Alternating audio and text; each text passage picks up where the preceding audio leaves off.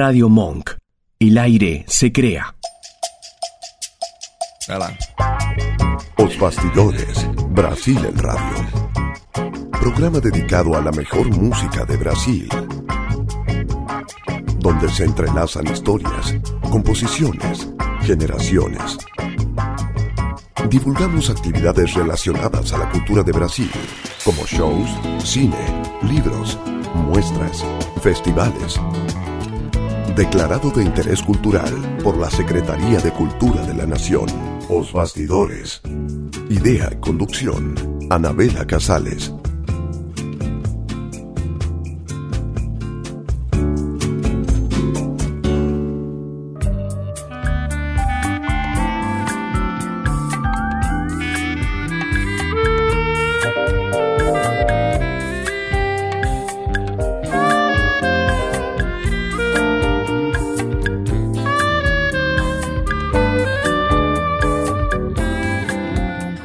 Buenas tardes. Comenzamos un nuevo Os Bastidores, este refugio de músicas del Brasil, realizado desde Buenos Aires, Argentina. Estamos en radiomonk.com.ar, en el barrio de Palermo, junto al vasco Joaquín Sanizaga, Ignacio Horta y Mia Wengerov, en operación técnica puesta al aire de edición, la locución de Simón Villarrubia, en idea de conducción, Joana Vela Casales. Pueden escribirnos en las redes sociales, el Facebook es la más usada, Os Bastidores, Anabela Casares, y allí también encuentran cada semana durante el año muchas actividades divinas relacionadas a cultura brasileña, la mayoría ligadas a música. Les cuento que nos vamos a tomar unos días de descanso por las fiestas, motivo por el cual casi que no vamos a publicar nada estos días. Pero de todos modos, hoy vamos a traer música de un enorme músico, un artista que ya trajimos el año pasado y como hay artistas y programas que no quedaron subidos ni en Spotify ni en Mixcloud, los estoy trayendo de traer un poco ayornados para que podamos dejarlos en esas plataformas y se puedan escuchar en el momento que quieran. Y casualmente este año hice un curso donde se tocó el tema de intercambios que hubieron y este artista lo ha hecho con Argentina. Por eso me interesaba también traerlo. Y es una música hermosa la que ha hecho. Así que buen momento para cerrar el año con él. Y este sábado las historias y las músicas están relacionadas a Valgir Acevedo. Él fue instrumentista y compositor carioca, nacido un 27 de enero de 1923 en una familia bastante humilde del barrio Piedaggi y criado en Engenho Novo. Vamos a abrir con música y seguimos más historias de este artista. Oímos Uma Saudade.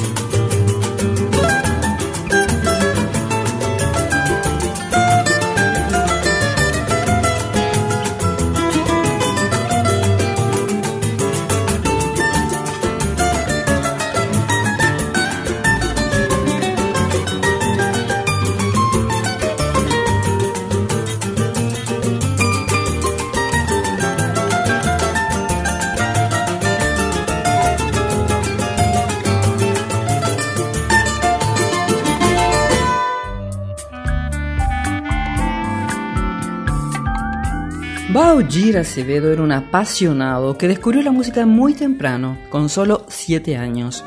Entonces, el pequeñito Baugir atrapaba pajaritos y los vendían con un fin. El fin que él tenía era juntar dinero para una causa determinada. ¿Qué era lo que quería hacer? Con ese dinero quería comprar su primer instrumento, que fue una flauta traversa. En aquella época eran muy comunes los saraos y fue precisamente en uno de ellos, en la casa de un vecino, que el pequeño Baugir se enamoró y quedó fascinado por el bandolín. Este vecino, divinamente generoso, lo dejó al chiquito que experimentara con ese instrumento y enseguida notó que el niño tenía una enorme gracia y aptitud para tocarlo. Escuchemos ahora Flor du Cerrado.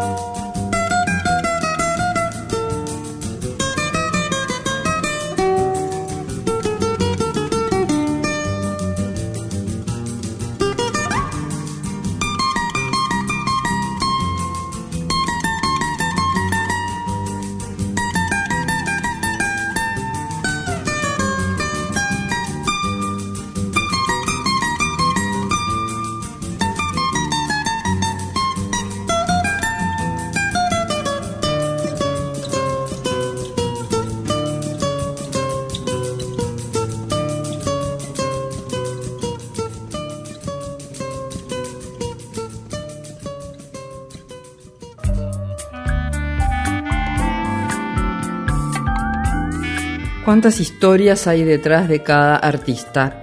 Cuando la mamá de Baoljir supo que su hijo tenía tal atracción por ese instrumento, el bandolín, le prometió algo.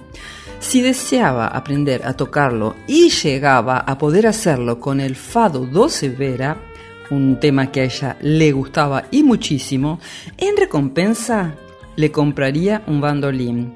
El pequeño aprendió a tocar el fado y su madre tuvo que cumplir la promesa. Era un niño sumamente curioso, se interesaba mucho por casi todos los instrumentos, todos le atraían. Los de cuerda, como el bandolín, el violón, el banjo, el violón tenor. Era más inclinado principalmente por los de cuerda. Oímos ahora llorando pra Pijinguinha.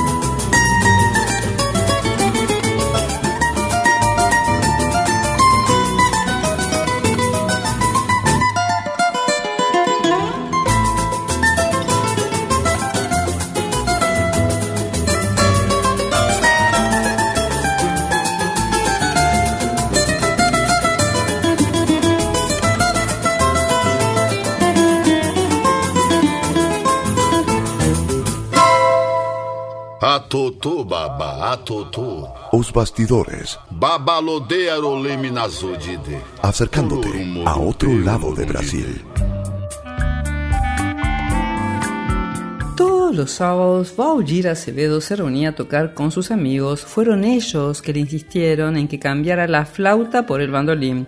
Luego sí se volcó a cavaquinho hasta que llegó la moda de la guitarra eléctrica y también le hizo cambiar de instrumento. Oímos ahora Joro Novo.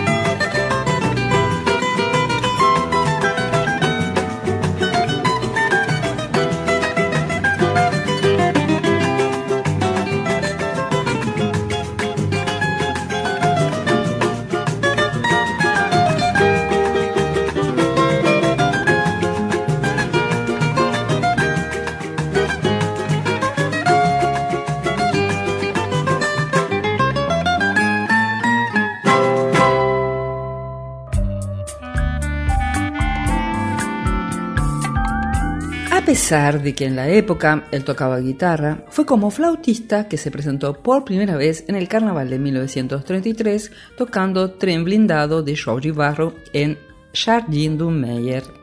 Su sueño era ser aviador, pero tenía problemas cardíacos que le impidieron concretarlo. Se empleó sí en la compañía eléctrica Light. Vamos a oír ahora Magoado.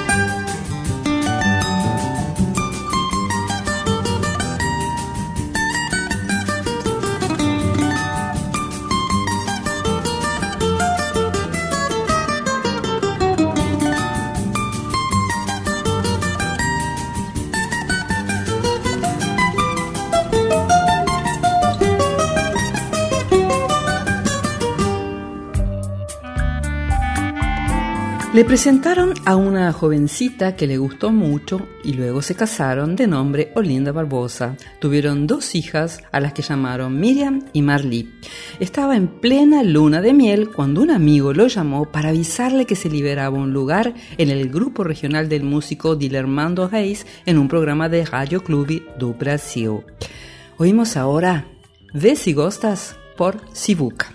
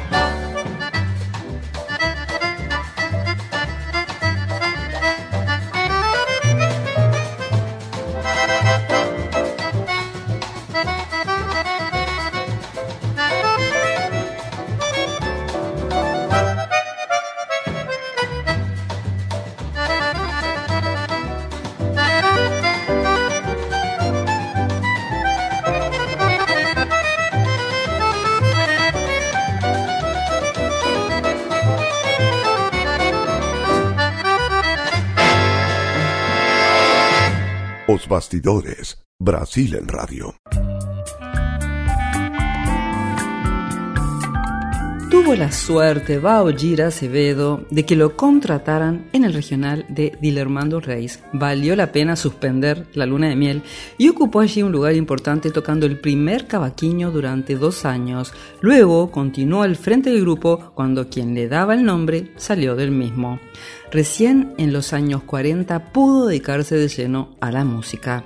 Vamos a oír ahora Valdirizando. La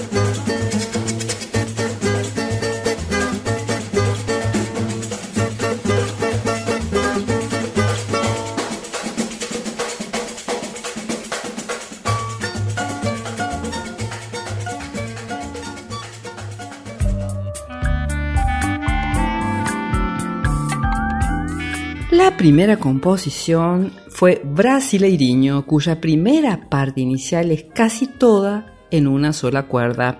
El tema nació cuando su sobrino, que estaba con un cavaquinho de juguete de una sola cuerda, le pidió a su tío que tocase algo en él. Así fue que Bao Jir se inspiró para crear un tema que luego lo representó muchísimo. Lo grabó en la compañía Continental por sugerencia de João Gilbarro, que dirigía la misma. Oímos Brasileirinho.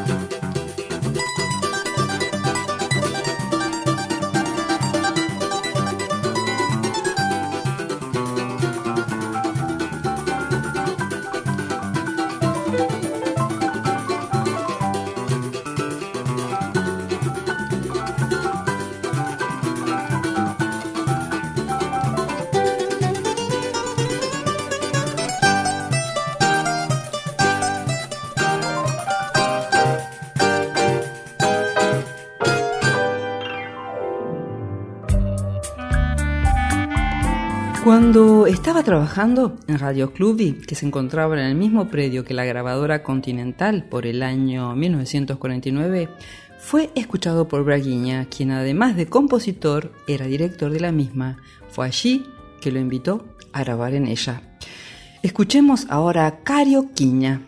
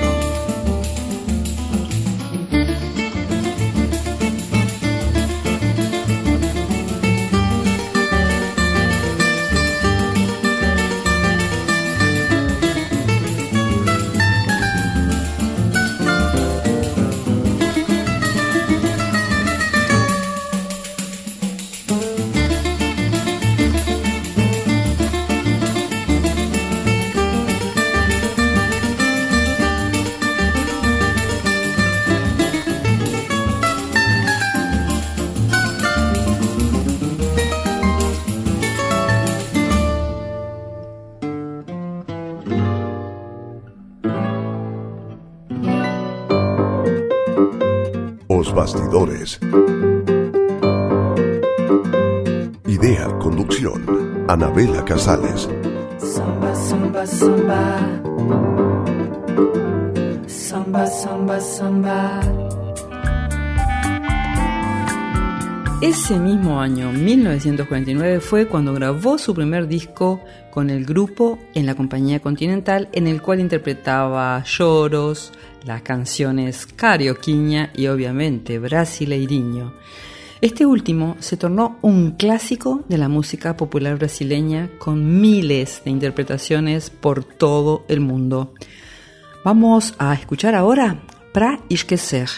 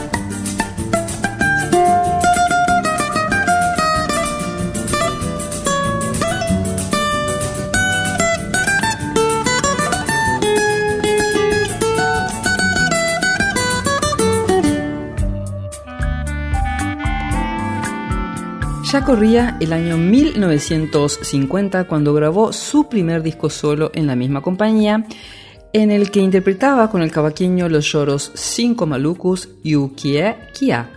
Poquitísimo tiempo después grabó otra de sus composiciones que también se volvió un suceso internacional apenas salió, el Bayão Delicado.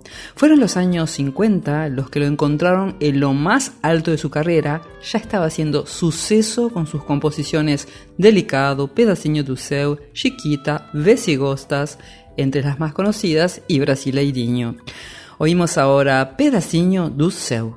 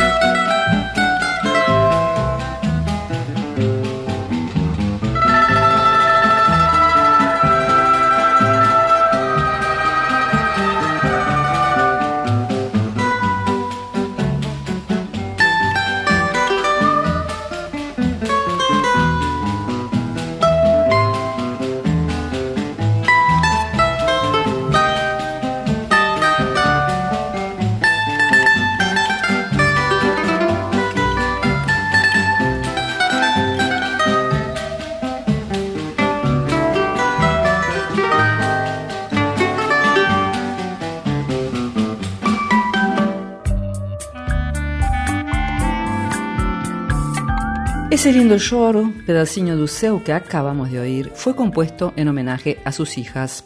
El compositor, que era bastante discreto, no podía creer la trascendencia de su música fronteras afuera del Brasil.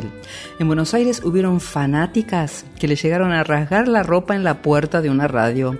Participó además en la película argentina como ya no hay dos, con el reconocido Pepe Iglesias, a quien apodaban el zorro, voy a dejarles el cartelito, el afiche de la película.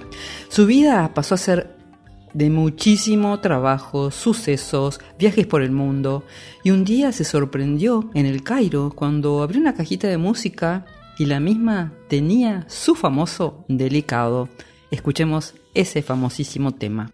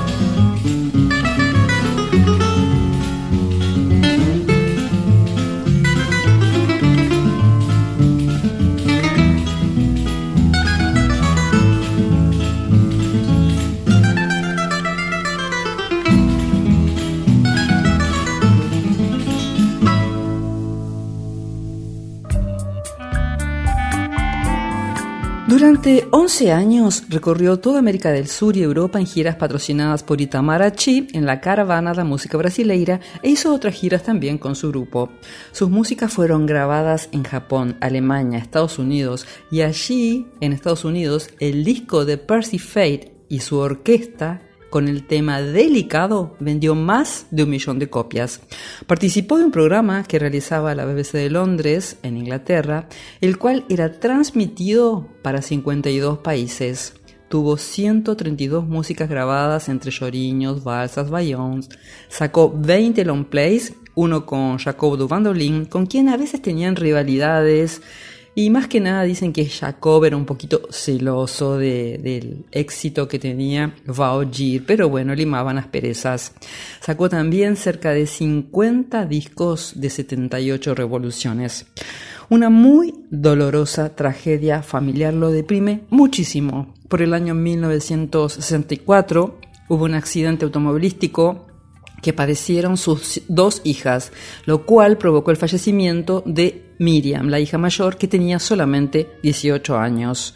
Pasaron unos años, ya era 1971, y se mudó a Brasilia, y allí tuvo un accidente doméstico horrible, cortando el césped, pierde un dedo anular, el que era músico y trabajaba con sus manos, en la mano izquierda, lo que lo obligó a tener un reimplante, cirugía, fisioterapias, ejercicios, todo el tiempo, todo un año y medio sin tocar instrumentos, y luego de mucha tenacidad para la recuperación logró volver a grabar. Oímos ahora Contraste.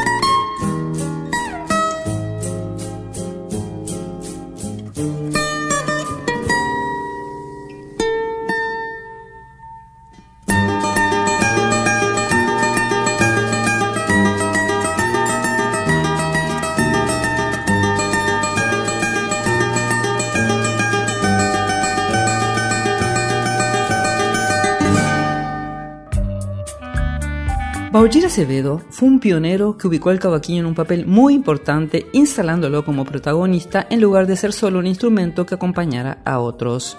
Lo destacó de manera increíble explorando la potencialidad para poder tener la importancia que logró darle. Él falleció en la madrugada del 21 de septiembre de 1980 en Sao Paulo por la ruptura de un aneurisma abdominal. Él estaba próximo a grabar un nuevo álbum muy meticuloso, con muchos detalles, y había dejado todas las instrucciones grabadas en un cassette para que los músicos pudieran grabarlo en el momento que sea y no perdieran los detalles que él quería conservar. Tenía solamente 57 años. Deseo que hayan disfrutado del programa y que tengamos un fin de año grato y que el próximo año nos encuentre nuevamente con mucha música porque vamos a tener que sobrellevar situaciones que no van a ser nada fáciles. Vamos a tener que estar bien plantados para sobrevivirlas. Les dejo abrazos grandotes a todos. Recuerden que el 6 de enero, entre paréntesis, es mi cumpleaños, pero va a haber una preciosa artista también, una artista que me gusta mucho y un programa que también queremos que esté en las redes subido. Así que vamos a poner esa preciosa artista. Nos despedimos con el último tema que elegimos, es un grupo alemán de lloro, grupo 12 de lloro, que va a hacernos, interpretando en saxo, contando un tempo. Que tengan un buen comienzo de 2024. Abrazos. Chao.